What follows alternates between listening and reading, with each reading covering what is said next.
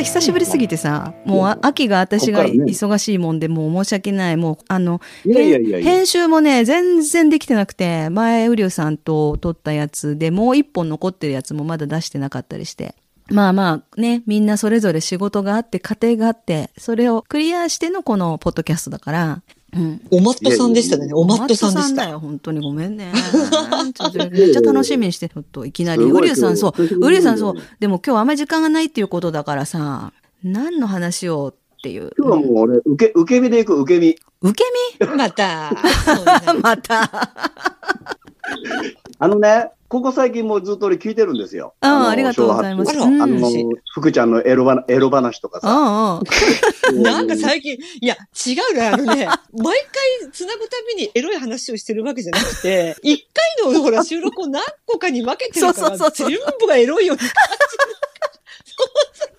そうなの。エロ話がね、止まんないから、長くなっちゃうからね、分けてんのね、小分けに。いやいや、止まらない。まだまだあるよ、エロ話。福ちゃんのねう、ん。引き出しの多さにやっぱ、尊敬しますね。すごいよすげえね。なと思って聞いてて。いや、本当俺、聞いてて思ったのが、めいちゃんと福ちゃんでも昭和ハッピーってこう成立してる間がないじゃん、会話の全然。ていうか、私でさえ出番ないもん。であの、やっぱ一回ちょっとこんぐらい間が空いちゃうとね、俺もすごいちょっと客観的に昭和ハッピーを聞いたときに、うん。ここに俺が入っちゃったらもうなんだ、バケツ満杯の水に石を落として水が溢れ出しちゃうみたいな。相手が変われば、やっぱ変わるんだよ、いろんなことが。化学反応を起こすわけでさ。だから私と福ちゃんのこの反応っていうのはもうこうあって、なんとなく雰囲気が。で、そこにまた、うんウリュウさんが入ってくれたり、また別の人が入ってくれたりすることで、また変わる。話のノリとか雰囲気も全然変わるから、これこれで面白い、楽しめればいいんじゃないかなと思うんだよね。結構福ちゃんが喋ろうとしてんの俺が食っちゃってんだよね、聞いてたらね。それね、やっと分かってくれた。それは、あ それ も、うね、私もやるよね。そうなの姉ちゃんの話をする。もうね、私、でもね、こういうことなの。これ、昭和ハッピー最初から聞いてくれてる人は、もしかしたらどっかのポイントで気づいたかもしれないけど、私が喋ってる時とか、私が喋りたそうになんかネタを持ってきて引っ張ってきた時に、福ちゃんが全然人の話聞いてないでガバッと来る時あるわけよ。で、それで私は嫌とかじゃなくて、あの、それで私は上手にね、退散していく、引いていく技を身につけたわけよ。会話をぶつけ合わないようにして、スーッと何事もなかったかのように引いていく技っていうのを私は身につけたわけよ。だから、うわ、素晴らしい。私もう本当にね、よくこの小学生の頃から通信部に書かれてたね。なんて？人の言うことを聞いてないオチがないと。あ 同じ、同じです。本当？もうさ、その二人を私は抱えなきゃいけないんだから大変だっちゃう。あ いや、だからね、面白いんだよ。すごく。あの、客観的に、また私も、あの、ウリュウさんとの3人の会を聞くと、いや、私めっちゃここ頑張ってるって言って、だからさ、ウリュウさんがブワーって喋ってる時に、福ちゃんも喋ってたりするわけよね。で、ウリュウさんがガーッと言ってるから、福ちゃんがだんだんこうしぼんできて、なんかな、会話が、会話がね、なんか言わなかったことになるみたいなのがかわいそうだから、私はウリュウさんに喋らせといて、後で、その次の瞬間に福ちゃんの言葉を拾って出してあげてるとかね、そういうね。ナイスアシスタントもう、本当にもう本当にもう、ミノモンタや島田紳介よりすごい司会者。本当に申し訳ない。なんかね、これ多分ね、あの、ちゃんと面と向かって3人で喋ってたら若干違うと思うんですけど。そうそうそうそうそうそう。で、しかも、私たちのこだわりで、ポッドキャストだから、みんなも映像なしで聞いてくれてるわけじゃん。だからうん、私たちも音だけで繋いでるのね。お互いの顔が見えてないの。うん。うんここも一応こだわりだってさ、見えてると、ジェスチャーついて喋るから、自分たちだけが理解してるみたいになっちゃう時あるじゃん。うんうんうん自分たちだけが分かる話になっちゃう時が。だからわざと見えないようにしてる。だから、その、3人になるとそれが余計にね、難しくなって、被って被って、うん なんかおかしくなってる時あるけど、でもね、そういうとこは気にしないで。来年、だから私が帰った時に、ウリュウさんと対面で、福ちゃんと対面で録音してみようよ。うんどんなになるか。おー、いいね、いいねめっち。ゃやりたい、めっちゃやりたい、それ。うん。ね対面で録音して。ななんかまだめいちゃんとね、会ったことがないということが不思議でしょうがないんですよ。確かに。トーク以外でもほら、メッセンジャーでやり取りそうるじゃないですねか。。そうだよね。だから面識がないという感覚がなんかないんだよね、私もなんかウリュウん。さんのなんかすごい知ってる人みたいになっちゃってる。いだから来年、だから帰れた時は3人でうん対面で、でカラオケボックスでやって。カラオケボックスで収録して収録して途中で歌ってもらって。私はあの、ま、マラカス係だけど。じゃあちょっと今日も張り切っていきたいんですけど、ウリュウさん、ウリ張り切っていこうュウさんが受け身って言われてもちょっとね、何の話する？そしちょたら。っとね、本当にね、今日ね、うん。間が空きすぎて、俺何もしゃ、あの、な何を、な何をどっから喋っていいのかって何もこう考えてないから。でもまあ、ウリュウさんが得意な分野は80年代とか、まあ90年代もいけるけど、もちろん。まあ、じゃあさ、この間、なんだっけ、前回チェッカーズと、あれがね、じゃあパッと今思いついたので言うと、うん。ボーイの会をやろうとか言ってやってないじゃないですか。じゃあ、ボーイでちょっと始めてみて、で、どこに飛ぶかはわかんないけど、だっていつもそうじゃん。ボー、この間だって氷室京介から芋きになっちゃったしさ。そうそうそうそう。もうあの気がついたらスターボー出てきちゃうからね。すそうだよ。ごいとこ行っちゃうからね。そう。ええで約束まずね、うんめいちゃんと福ちゃんにね、ボーイというバンド、ね、伝説のバンド、氷室京介、布袋寅泰さんのバンドなんですけども、うん実は氷室京介、ボーイデビューする前に別のバンドでデビューして、紅白歌のベスト10に出てたのよ。紅白？それは紅白、あの、NHK じゃない方だね。紅白歌のベスト10だね。こうそうそう、あの、堺正明が司会だった。うんうんうんうん。え、坂井正明と誰？郁恵ちゃん？あれ、それザ・トップ、ザ・ザトップ10だから前身だよ、前身。ああ、なんかあったね。え、司会町明と誰？町明と誰だったっけな？ちょっと思い出せない。うんああったあった。紅白歌のうん。で、紅白歌のベスト10が終終了して、そのザ・ベスト10に対抗するようにザ・トップ10になったと思うんですよね。うんうんうんうん。で紅白歌のベスト10とかにね、実は氷室さん出てたの。全然わかんない。全然別のバンドで、スピニッチパワーっていうバンドなんだけど、ボーイマニアの方は知ってるんだけどもん、もともと布袋さんも氷室さんも群馬の出身なの、群馬の高崎なんですよね。おー、二人とも。うん。ほんで全然、あの、全く別のアマチュアバンドでやってて、氷室さんのバンドがね、えー、デスペナリティっていうバンドで、布袋さんのバンドがブルーフィルムっていうバンドだったんですよね。で、その二つのバンドが、えー昔のなんか、え、エブルーッチなやつ。あごめん 出た。またそっち行っちゃう。それでそれで？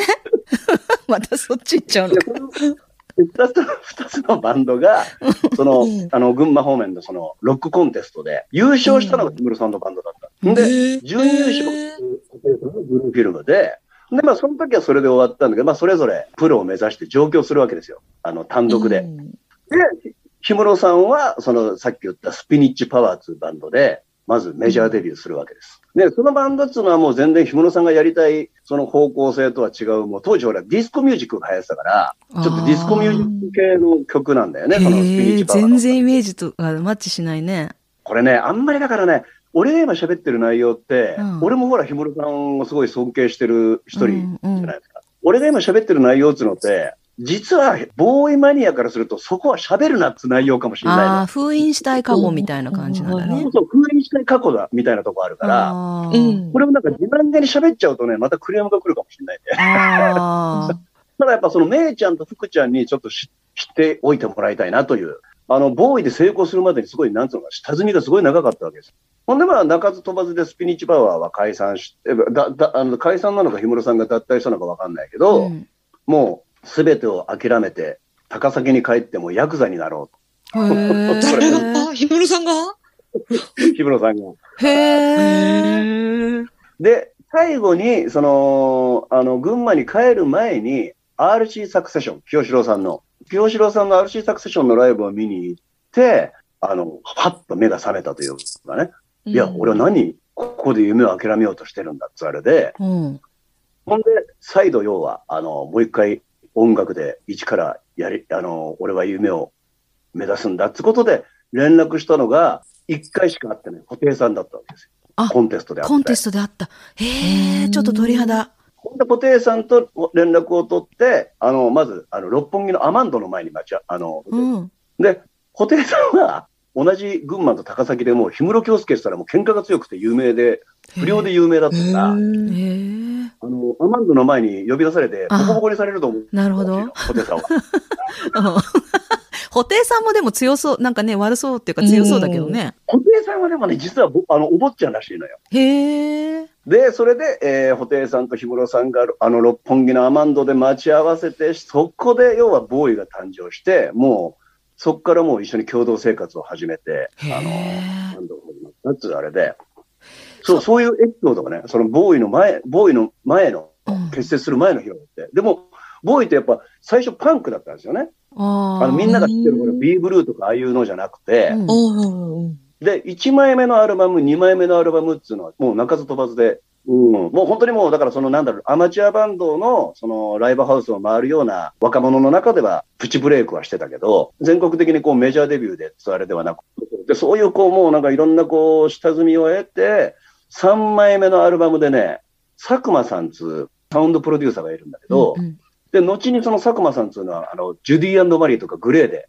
もうだからボーイをきっかけにもうすごい日本では有名なプロデューサーになっちゃうわけですよ。でその佐久間さんがプロデューサーでついて3枚目のアルバムがね、ドイツのベルリンでおレコーディングするわけ。あら。え、ベルリンだったんだ。そうよ、3枚目のアルバム、その要はブレイクしたアルバムえ、ちょっと待って、その3枚目のアルバムがレコーディングされた年って何年かわかります、って。1985じゃない ?4 かな ?4 かじゃあ全然あれ。れだ、東、東と西の分裂時代だからね、東、うんまあ西だね、西、西ベルリンうんで。うん、それちょう。どだから、その時期にベルリンの壁があれじゃないですか。ベルリンの壁は確か89年。まだ壁があった、もっと後だ。か壁がまだあった時代ね。西今の一言で俺が額がないというのがよくわかっいやいや、知らない人いっぱいいるよ。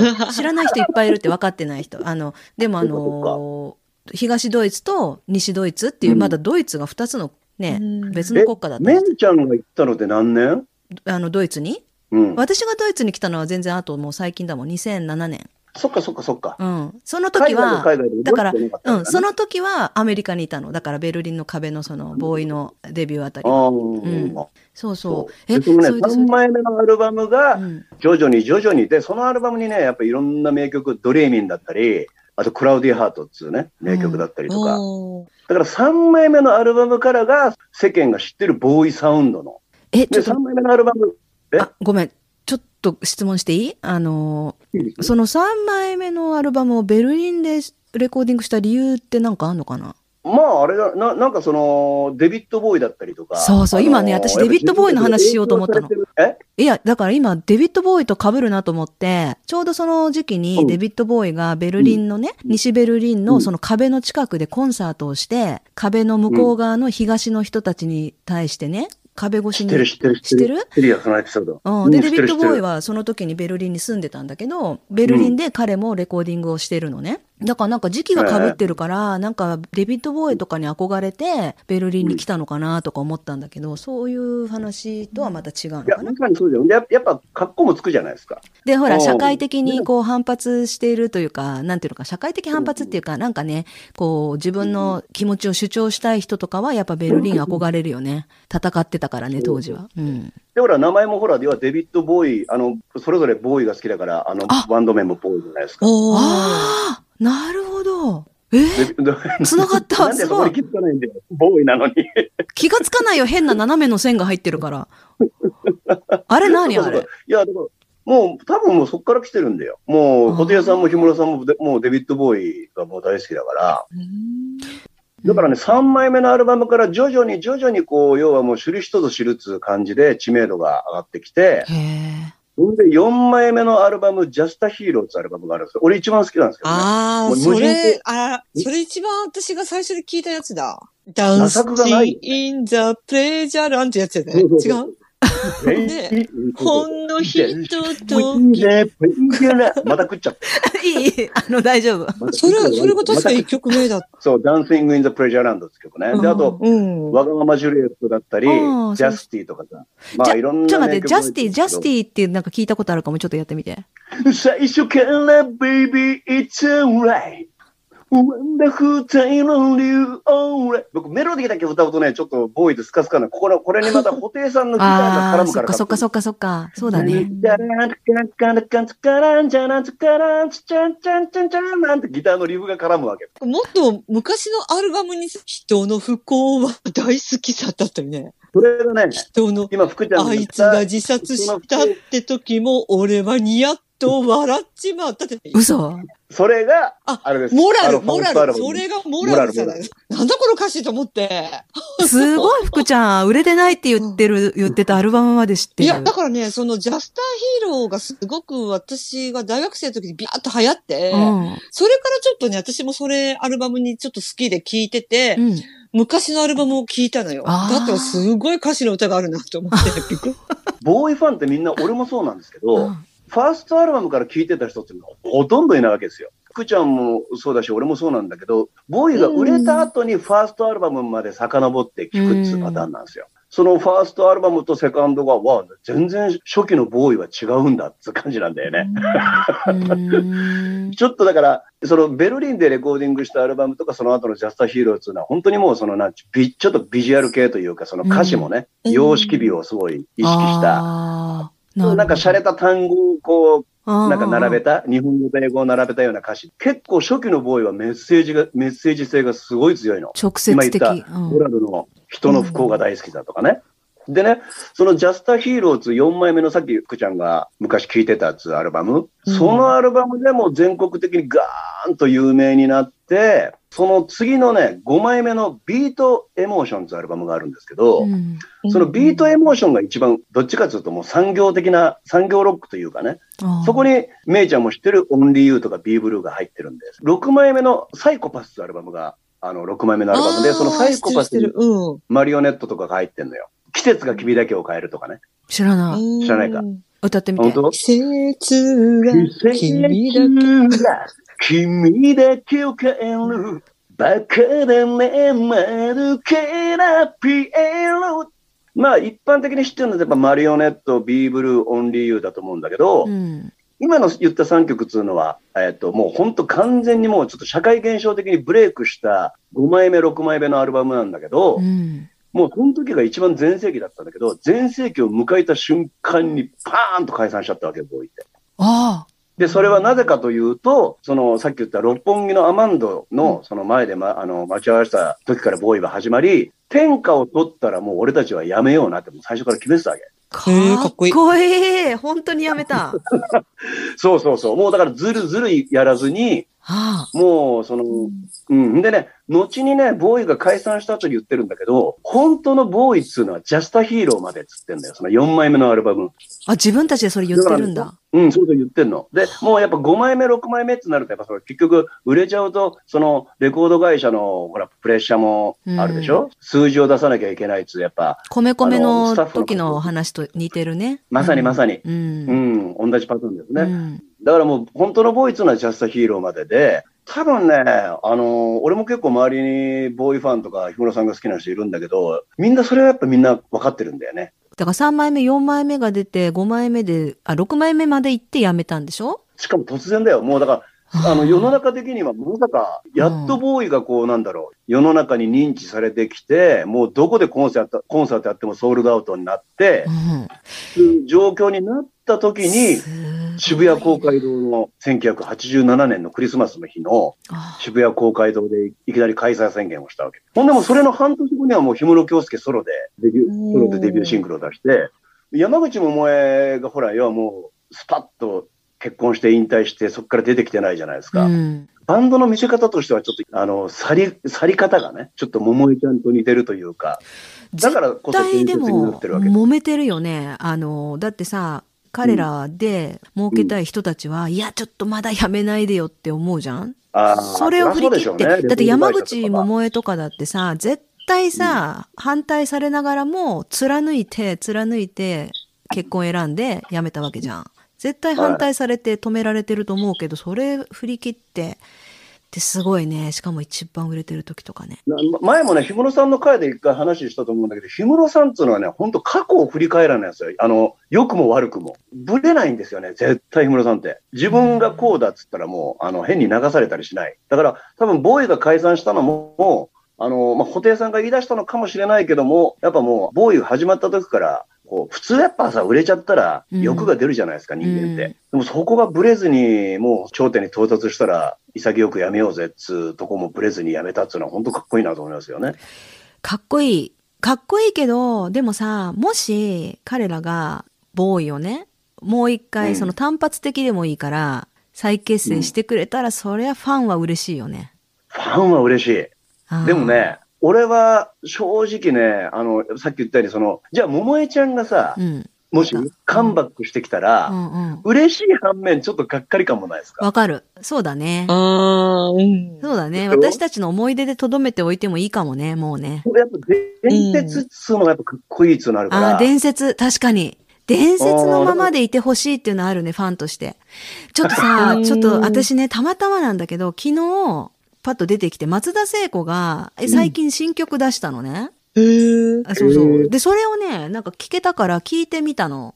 う。うんん。あー、ごめんね、聖子ちゃんファンごめん。私も聖子ちゃんファンだだったし、大好き、うん大好きだけど、でもね、私は昭和の聖子ちゃんのままで、あそこでいいわっていう感じ。あ ーいや最近、聖子ちゃんいっぱいテレビ出てるじゃないですか。あそうなんだむちゃくちゃ出てる。今多分プロモーション期間だと思うんだけど。新しい、そうそう、曲が出てたから。出てんそれでその。の、要は昔の曲をね、今の聖子ちゃんが歌い直してるバージョンが結構流れてるんですよ。うん。瞳はダイヤモンドなんか絶対元の方がいいもんね。どうなっちゃってるあのー声が低くなっちゃってんの？キーも下げてるプラス、んあの、変に溜めて歌うの。福ちゃんの嫌いなやつ。あー、あなたの燃える手で、みたいな。そうそうそう原型の瞳はダイヤモンドのメロディーラインあるじゃない。う。ん。あー、泣かないでメモリーってメモリーっていくじゃない。うん。そこをね、今の聖子ちゃんはね、うん。あー、泣かないでメモリーってこういう感じで、わかいらねえんだよ、そのためる。そうみたいな。、わかる。いらないよね。同じように歌ってたよね、福ちゃん。菅原洋一。うん。メロディーラインを本当ね、忠実に歌ってます。わかる。ね。あのね、うん。だからその、昔の歌を今ので歌うっていうのに関しては、だからトシちゃんが、うん。その、昔の歌を、その、最2000年以降にね、撮り直してたベストアルバムっていうのが前出てて、で、それを聞いたらもう私全然別物でもうやっぱ一回ダウンロードしたんだけど全部いいやって言って消しちゃったのね。あーあの、だって君に決定とかやっぱあの時のノリでさ、あの時の感じがいいわけよ。でも今のなんか、うんトシちゃんの俺ベストさ買ったのよ。最近出たでしょ？だから昔のが。そう、あのね、昔のっつうか全部のシングルが入ってるやつ。昔のままのやつが。ちょっとあの、音楽的な、専門的な、あの、角度から喋りますけど、うん。そう、トシちゃんの場合っていうのってね、俺も聞いて思ったんだけど、今もうデジタルで全部レコーディングするから、音程がずれても機械で修正できるの。今は。うん。へー今はトシちゃんってさ、例えば君に決定だったら、うん。ねえ、君、君さんまが、が、がトシちゃんじゃない。うん。うん。うん。うん。うん。でもその、ちょっとこう、その、ああの音程のことピッチっつうんだけど、うん音楽用語で。うん。ピッチが悪くても、その、さまが、が、がちょっと、あの、ピッチが悪かったら、機械で修正すると、ねえ、君、君さまが、が、ちゃんと音が。機械で修正すると、ちゃんと音が当たるようになるわけ。で、トシちゃんのその歌い直したバージョンっていうのは全部その機械で修正してるから、語尾を。ああ、そうだったんだ。我々が知ってるあのトシちゃん節が聞けないんです全然違和感たっぷりだった私ごめんね、ほんだからいじんと。ないでほしいよね。いじんなくて。ていいの。トシちゃんずーっと聞いてたらもうその下手がブランドになるじゃないですか。もう、だから、下手うんっていうか、人が真似できない、あれは歌い方だよね。手法っていうか、なんていうの、ぎ技術だよね。トシちゃん節っていうかさ。うんだうんから、悲しみトゥーヤングなんかさ、こんな、そうそうはずじゃ、じゃ、がトシちゃんなわけじゃない。うん。でもそれが機械で修正して、こんな、はずじゃ、あー綺麗に歌われた綺麗になっら、ちゃう。うん。なんかトシちゃんのこう、個性がなくなるっていそうかだね。みんな今機械で修正しちゃうから、ああ、リマスターっていうのはそういうこと、あ、でもそれも含めなんだね。デジタルでちょっと直すっていう。マスタリングっていうのってね、全体の音を圧縮してあげる作業なんですよね。うん。昔っていうのは、そのマスタリングをそんなにやってなかったから、結構音がスカスカなのよ。80年代の曲とかっていうのって。え、どういう意味？スカスカって。全体の音の音圧が薄いの。ちょっと。全体のね、こう音を圧縮して、全部の音をこう、ガンと引き上げるのをデジタルリマスタリングです。そうか。うんいや、だから、トシちゃんのベストアルバム、最近出たやつが、昔のその曲をそのままコレクションしてるっていうのを聞いて、いや、これは私、買わなきゃいけないなって思ったのね。その、あのーちょっと前に出たベスト版っていうのは、本当にね、トシちゃんの歌聴きたかったのに、あれは私の中ではトシちゃんじゃなかったんだよね。わかる。わかるでしょ？で、その、今言った意味とは、ちょっと松田聖子は、私が聞いた昨日の新曲は違くって、なんかその歌の歌い方がどうとか、声がどうとかっていうよりも、やっぱりね、昭和の聖子ちゃんの思い出というか、その、色濃く残りすぎてて、で、もう伝説、あの頃がすごかった。あの頃がものすごい影響されて毎日歌ってたし、親がいない時に鏡の前で振り付け真似して歌ったりしてた。で、そういうことがすごくあるから、私はあの聖子ちゃんと共にこれから生きていくみたいな感じで、その伝説のままっていうそのボーイの話のね、一う番いい時でやめた。だからこそ伝説のままでいて、これが再結成したら伝説がまた変わってしまうっていうね。でそれすごくよくわかるなと思ったわけ。いや、おっしゃる通りで、うんあの、でもさ、あの、ちょっと前に、あの、少年隊の話で盛り上がったじゃん盛り上がったね。少年隊のほら、ベストに、君だけにのさ。新しいバージョン入ってたじゃん。私まだ聞けてないんだけどね。日本に帰れてないから福ちゃん聞いたでしょ？聞いてない？少年隊も裏切らなかったね。その、トシちゃんとか松田聖子うのん。パターンではなく、うん。しっかりと、え、それ、めいちゃんが送ってこんなかったっけ？ああだからあ、そうそう。だから動画っていうか YouTube かなんか上がってたのを、うんあの、そうだ、聞いた聞いた。だから聞いて、あの、ウリュウさんに、あの頃の君だけに私は照れて聞けなかったけど、大人バージョンの君だけにがすごくいいよって言ったのね。あ、だから、あのパターンはいいよね。下手にメロディーいじるわけでもなく、うんうん。純粋にこう、年輪を増した少年隊がそこにいたじゃない？あの君だけには。あれすごく良かった。でもねでもね、ちょっと待ってうん。少年隊は、あれを、まあ、みんなでもう一回歌い直して、最近ね、うん歌い直して撮って、あれすごく大人っぽくて素敵な、素敵な歌だなって思ったけど、もし、デカメロンとかさ、仮面舞踏会とかさ、あれをまた歌い直したら、ちょっとまたトシちゃんみたいな感じで、いや、私はもう昭和の時の仮面舞踏会でいいわっていう風になると思う。だから曲の雰囲気とかに、うん今の大人の少年隊がマッチしてるっていうのもあるんじゃない？君だけにとか。ああ、そうかもしれないですね。うん。うん、あると思います。だって、なんか私なんかの動画で見たけど、だいぶ年いってからの、その頃に3人揃って仮面舞踏会を歌ってる映像があったんだけど、やっぱ日記とかちょっと溜めて歌うみたいなとこあったもんね。ああ、で本当そうそうじゃなくていいんだよな、みたいな。だまあ人それぞれ好みだけど、私はね、やっぱりね、あの、昭和の時代までしか日本にいいないじゃん。で、うんそのね、昭和の80年代中頃、後半頃にはもう外国に行ってしまったから、余計にね、私は、その、その頃の思い出、歌謡曲うんっていうのは大切な宝物なわけよね。わかるわかる変えたくないのね。うん。だそういうのがあるから、ちょっとまた日本にずっといて、あの、ずっと彼らを見ていて、ずっとそういうね、応援してきてる人たちとは、ちうんょっと感覚が違うかもしれない。お思い入れ方が。うんいや、メイちゃんの言ってることすごいわかるんですけど、うんあの、食べ物で例えるとさ、うん。子供の頃よく食べた、あれがた、オムライスが食べたいって言ったらさ、うんなんか味変わっちゃってる。うん。おしゃれ、おしゃれな味。わかるちょっと。それと同じような感じで、でもやっぱ作り手とか表現者はやっぱね、その時代とともに表現力が変わっていくわけですよ。だからね、その、うん、メイちゃんが言うのもわかるし、その表現者の、あのーそうね、進化っていうか、努力、努力。進化もわかるから。ね、努力して良くしたいっていうね。うん。うん、そうなんだよね。そうだからそれは人それぞれでいいんじゃない？ううん。俺ね、それでね、今、ふと思ったのが、俺は、あの、メイちゃんでいう松田聖子がね、俺、安全地帯の玉木さん？え、安全地帯、い、安全地帯逆じゃない？なんか今の方が良くない？あ、今っていうか、だんだんあの人たちは良くなって、さらに良くなって、なんかもうアジアで一番歌うまいんじゃないかっつうぐらいすごくない？あのね、曲それこそまた曲によって、ああの、あの悲しみにさよならあるじゃん。あ。うん。泣かないで、一人で、とこの要は、うんあーっつう、この、顔、顔。息混じりのうん声がさ、うん。いいわけじゃん。うん。今の玉木さん、泣かないで、一人で、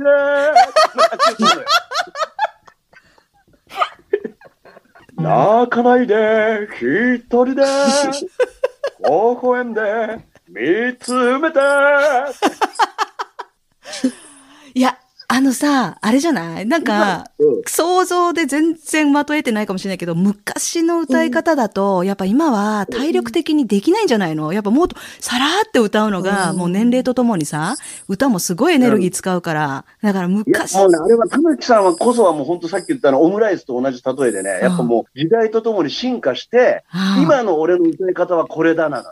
いや、私、玉木さんに関してはね、そう、うん。ちょっと、この人、ほんとすごいねって、生きてるうちに見に行った方がいいよっていう感じ？玉木さん、そのね、安全地帯のベストがね、うん。あの、2010年ぐらいに再結成した時に出たんですよ。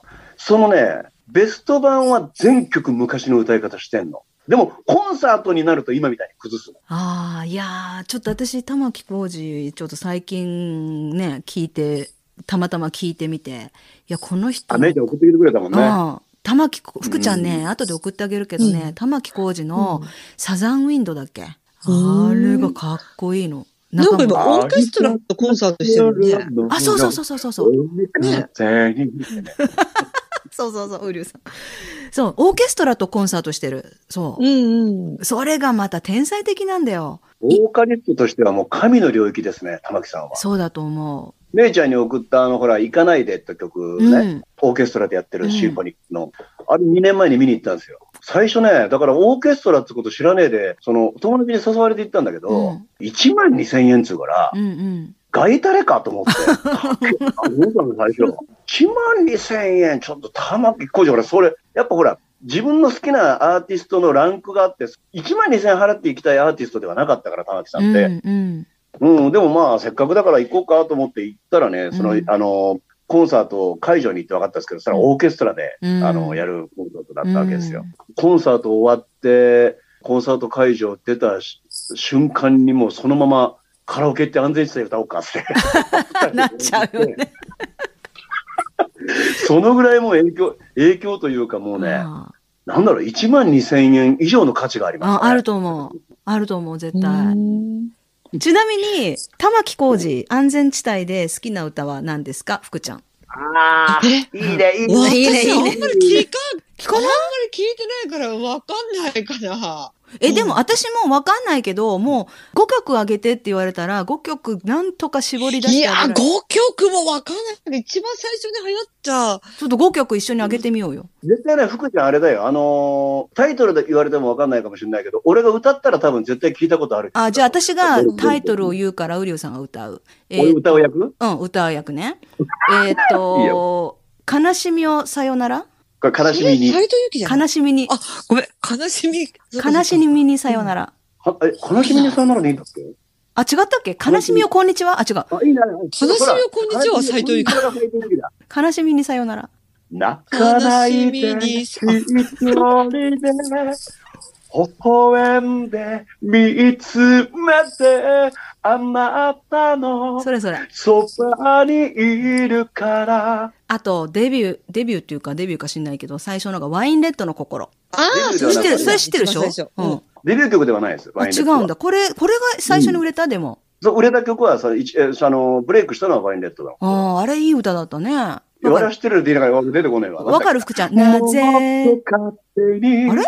恋そしたワインレッド？の頃。これワインレッド？今の？そういうものワインレッドえ、じゃあこれは何？なぜ、なぜ、あな？恋の予感。あ、じゃあ全然違った。あ、じゃあ恋の予感。私、あれわかるよ。あの、じれったいっていうか、あの、ちょっとあの、伴奏っていうか、前奏があの、風見慎吾の涙のチェイクワチャンスに似てるような感じ。え？ーチャカチャチャ、チャカチャチャみたいなのあるよね。涙のテカチャン、テカチャンスみたいなえ、ちょっとやって？感じの、チャカチャカチャカチャンチャン、チャカチャンチャンみたいな。ガチャガチャッカン、チャッカチャン。あのね、あの、涙の低下チャンスよりたい田原俊彦のどうするって曲があるんだけど、どうするとわじれったいがおん同じだよ、リズムが。じれったい、心を、心を溶かして、ああ。あの、伴奏がね、ちょっと変わってるのよ。わからあそうそうそれずやのチャチャチャカチャチャンチャン、チャカチャカチャチャンチャン、チャカチャンチャンチャンチャン。じれったいでじゃあさ、今、6曲出たんだけど、こう6曲出たんだけど、この中にねどこの中に私が一番好きなのが入ってないのね。何でしょう？当ててください。私はやっぱ福ちゃんと同じでメジャーなのしか知らない。だけど、この田中に、園っていうタイトルだけわかる。あ私生きているんだか。田園？それは電、あの、玉置浩二ソロです。そうなんだ。えーっと、うんうん。うん。でも田園ではない。え今言った中に、めいちゃんの好きな曲は、ナンバーワンが入ってない。入ってないまだ言ってないだけ、それとも分かんない。いや、わかるわかるわかるんだけど、だから当ててほしいの言っ。てないんだ。うん、当ててほしいのうん。今の中には入ってなくて、私が一番好きなやつ。言いますよ、言いますよ。はいなんだろ青い瞳のエリス。え、どういうやつ？違う、違う。う。あなたに会うために生まれてきたの。そうだそうだそうだ。すごい。ねうんそれそれ、それじゃない。うん違う違う。いや、ちょっと待って。いや、まじ出てないのあるよね。こうえのね、アップテンポ。わかったあ。熱視線。あたり。ああどどんな歌だったっけ熱視線いいよね。抱きしめて燃える瞳にでしょそう。で、あの抱きしめての前のところのチャカンチャカンチャカンチャンってなんかちょっと入るじゃん。一あ瞬、ー一瞬止まるみたいな。チャカンチャカン。なんだっけ？あの、あの友達がちょっとあの、ま、あのま。リズムが、リズムが変わんだよ。そう、あの、あのリズム。抱きしめてってなんだよね。そう、あそこが好きなの。俺の安全地帯ナンバーワン、今まだ出てないんだけど、そんなにね、バカ売れした曲ではないけど、そこそこみんな知ってるっつう感じで、あれかあの、ベストで、ん？あれだ。あの、井上陽水と一緒に歌った。あれは安全地帯じゃないか。ああれは、まあ、あの、あれはコラボ。うんうん。夏の終わりの方ですよね。そうそう、あれもよかったね。うん、うんあれじゃなくて。じゃなくて、あの、めちゃくちゃ暗い曲。ああ、わかんないみんな、リスナーの皆さんわかるかな私たちはわかんないね。めちゃくちゃ暗いってどういうこと？あの、振られたと曲か？曲曲曲調が暗い。でももう、今現在もそのさっき言ったほら、そのオーケストラのコンサートとかでも玉木さんまだ歌ってんの、その曲を。放心状態になるぐらい感動したよ。何何何？答え、答え言っていいうん、答え言って。フレンドって曲知ってる？ああ、わかんない。さよならだけ言えないまま。こんな勝手出しで、うん。サビは張り上げるのよ。うん。もう、フレン心からフレン良さそうな歌だね。うん。聞いてみる。でもでも知らない知らないごめん、知らなないの？知らなかった。ああ、それね、思い出したっつう反応があるうん、んですよシーンと聞いてた今。うん。え、でもちょっと聞いてみたいなと思ったから今メモしました。俺がね、確かね、中学生か高校生だったと思うんだけど、そのフレンドが、うん。歌詞がね、ものすごくその要は大人な歌詞で、うん高校生には分かんないんですよ。例えばどういうとこが？ケツの締めが今日からフレンド、今日から友達って言ったら、うん要は別れ話の曲なんだけど、うん。メロディーが、さよならだけ言えないままとかこう、全部のメロディーを伸ばすから歌詞がすごい少ないんですよね、言葉数が。うん。で、その言葉数が少ない中で、でもしっかりとその二人のあの男女の描写とか、言いたいことは言ってるんだけど、中高生には早い、あの曲は。中高生には早い曲だらけじゃなかった、昭和って。別にやらしいとかじゃないんだよ。やらしいああ、曲複雑、複雑な心境みたいな。そのそうそうそう、あの言葉がね、冷たくなる指、髪、声とかさ、大人になってその歌詞の意味がわかるみたいなさ、あの、J ウォークの何も言えなくて夏とかもそうじゃない。若い頃はなんかその、いまいちなんかピンとこないんだけど、いろんなこう経験を重ねるにつれて、ああ、そういう、そういう歌はね、そういう歌のナンバーワンはね、私の中で。もう、うんだ当時は全然いい歌だと思わなくて、もう本当にベスト10とか出ると、もう本当早く終わってくれって思ってたんだけど、大人になったら、ああ、いい歌だって思った歌の一番が、人生いろいろ、島倉千代子。ね、ああー演歌演歌だけど。いうことじゃないい。や、だから子供の時は全然面白みのない歌だったけど、大人になって聞いたら、いや、なんかしみじみ来るっていう。確かにみたいな人生いろいろが染み出したらもう、やっぱもう、大人の中のもう大人ですよね。いや、普通に人生いろいろじゃんだって。もうタイトルだけでハマるじゃん。そうそう、まあ確かに、みたいな感じになるじゃん。なんかでメロディーも淡々としてるしね。知ってしまおうなんて、みたいなね す。ごいね。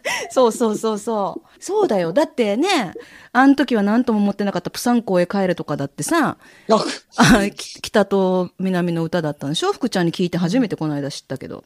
今日聞いたな。プサンコ？超4ピルの日本語版。うん。あの走りながら。なんかトータル的にそのなんかほら、ちっちゃい頃ってさ、紅白見てて、うん。演歌になるとほら、なんか、あのそう、しらけてた。うん。退屈だからほら、要はなんか自分のことをしに行ったりとかしてたよ、うん子供の頃って。うんうん。でも今はもう、天城越えとか染みまくるもんね。そうだよね。そうでしょ？小学生の私、だからもう演歌は本当ベスト10に入ってこない、ランクインさせないっていうルールを作ってほしいって思ってた頃の私が唯一かぶりついて見てた演歌が、あの曲があるんだけどわかる？ちょっと待って、ちょっと待って。それ、ちょ、これ絶対当てて、当てて、当てて。クイズ、ひさめ。ひさめ？福ちゃんは？帰ってこ。いよ。あ帰ってこいよ。で、うるさんは？演歌？演歌演歌。うラブイズオーバーじゃないあれは演歌じゃないもんな。ん。まあ、うん。もう、小学生の私が何歳、何歳ぐらいの時？何歳ぐらい？小学生だな。まだ中学になってない。だからあ、じゃあ、ひさ70、めはまだ新しいか。80、ひさめ、あれ？あ、北の宿から。北の宿か、都はるみもっと、あだから、小学生高学年ぐらいですか？そうそうそうそうそうそう。ということは、俺が中学校だから、俺そうそう当て、当てに行くよ。当オッケー。てに行くよ。八代亜紀。うん。なんだっけ？雨の墓場。船歌。船歌。違う。違う。あ、でも当時そうやって、そうやって考えたらいっぱい演歌あるね。今出ただけでも結構あるし。え女女性の曲でしょ？女性でしょ？男性。あ、男性かう。ん。違う。夢芝居。好きだけど、好き。好きだけど食いついては見てない。うん。好きだけどね、あれも。うん。別れても好きな人。福ちゃんのやつじゃん。あれ違うっけ？福ちゃん得意なやつ違うっけ？好き好き。うん。それじゃない。えーっとね、えー、一発良で来る。けばいいのに。女に生まれてってやつ？違う。わかんない北酒場。は染みないしね。北酒場も売れてたね。いや、私一発で当ててくるかと思った。そんぐらいすごい曲なのに。えじゃあ、ひさめじゃないの？あ、祭り？ま、祭り染みたら、お前もう、あれ、あの、やばいよ。祭り？北島三郎。祭り染みたらやばいよ。違う違う違う。いや、あるじゃん。嘘、奥絶対。飛騨牧場奥飛騨墓場。竜哲也。違います。サザンカの宿。ああ、大川栄作。いや、もうリスナーさんはもうほとんどの人が分かってると思うよ。嘘ほんと。染みる演歌でしょ？いや、もう私がかぶりついて離れられなかっへえ。あ、あ、わかった。それ何あ歌詞歌詞やんわかったでも、でもあれは最近か。新沼賢治は最近だしね。た。あ、新沼賢治は最近のヒット。うんうん。津軽海峡冬景色違う違うだあ、男性でしょ？男性男性。あ、そのせいか。ごめん、俺もうえ演歌弱いよ。わかんない。森進一。あ森進一ね。おふくろ違うか。かぶりついて、おふくろさんにかぶりついて。違います。えー？でも森進一も売れたね。めいちゃん、めいちゃんさ、はい。あの、今言った中に、その、歌詞はで、名前は出てきた？出てない。あ、えー？出てねえんだ。うん。あ、わかった。うん細川隆の、えーっと、違うか。え、めいちゃん、あはい。本当に分かった？本当わかった？本当に分かった？うん。道のく一人旅。正解。あ これー一緒に死ねたらいいと。もっと歌って。なる涙のいじらしさ。たとえどんなにやって。たとえ、あこれ苦情く、これ苦情来るテーマになっちゃった。ダメだこの時間苦情来るぞ。あれでしょ、ちょっとキーめいちゃん。下げて私、あの、こ 高校生のお兄ちゃんが賞取った。そう。今度、きみちゃんに歌ってもらいに行かなきゃね福ちゃん、一緒に。めちゃくちゃうまいジよ。ョージ山本忘れてたね、ジョージ山本。あの人はかっこよかったし、私にとってはね、うん私にとってはすごくそうなそう、そこがまた好きだったのね。で、たとえどんなにってとこ力入ってたじゃん、手をパッ、ねうん、そうそうそうそうそうそう。ま要するに、あの、姉ちゃんが小学校5年とか6年だよね、あれ。うん、多分小学生だったと思うよ。だろうね。そう。あれがすごい、うんあれだけはね、すごい見てて。で、今、だからそのサブスクされてないから、聞けないの。私聞いてるような気がする。道のく？私、道のくじり。違う人が歌ってるやつでしょ？違う人がい。やいや、山本譲あ二だよ。、もう行かなきゃいけない？ウリュウさん。あのね、楽しすぎて全然俺時計見てなかったんだけど、もう行かなきゃいけない。あごめんちょっと。山本譲二聞ける私、スマホで。道のく。あっという間だね。ちょっと、演歌の話をもうちょっとしたかったけど、また次回じゃはい、やるやるすいません、なんか。あ。ねえ。ええ。ウリュウさん、じゃあ YouTube のなんだっけ？編集かなんかの仕事があるんでしょ？そうそうそうそう。あの、ほら、今、なりきりカバー2のほら、企画を、うんうんあの、やってて、西城秀樹と、あの、マッチメドレーとね、うん。フィーボランを上げ、アップしてるんですよ。うんうんで、抱きしめてシルブも上げたの見見ても見らいましたた見た、見たよ。よ。見た。み皆さんにも宣伝で、えあの、言っときたいですけど、あのーうん、YouTube てで、。うん。なりきりカバーで出るかな。うん。なりきり、うん、なりきりカバーで出ると思う。お願いしますよチャンネル登録をよろしくお願いします。チャンネル登録ね。はい。じゃあ、ウリュウさんまた、またねすいません、ありがとう中途半端な形でちょっとはい、いえいえまたお願いします。いってらっしゃい。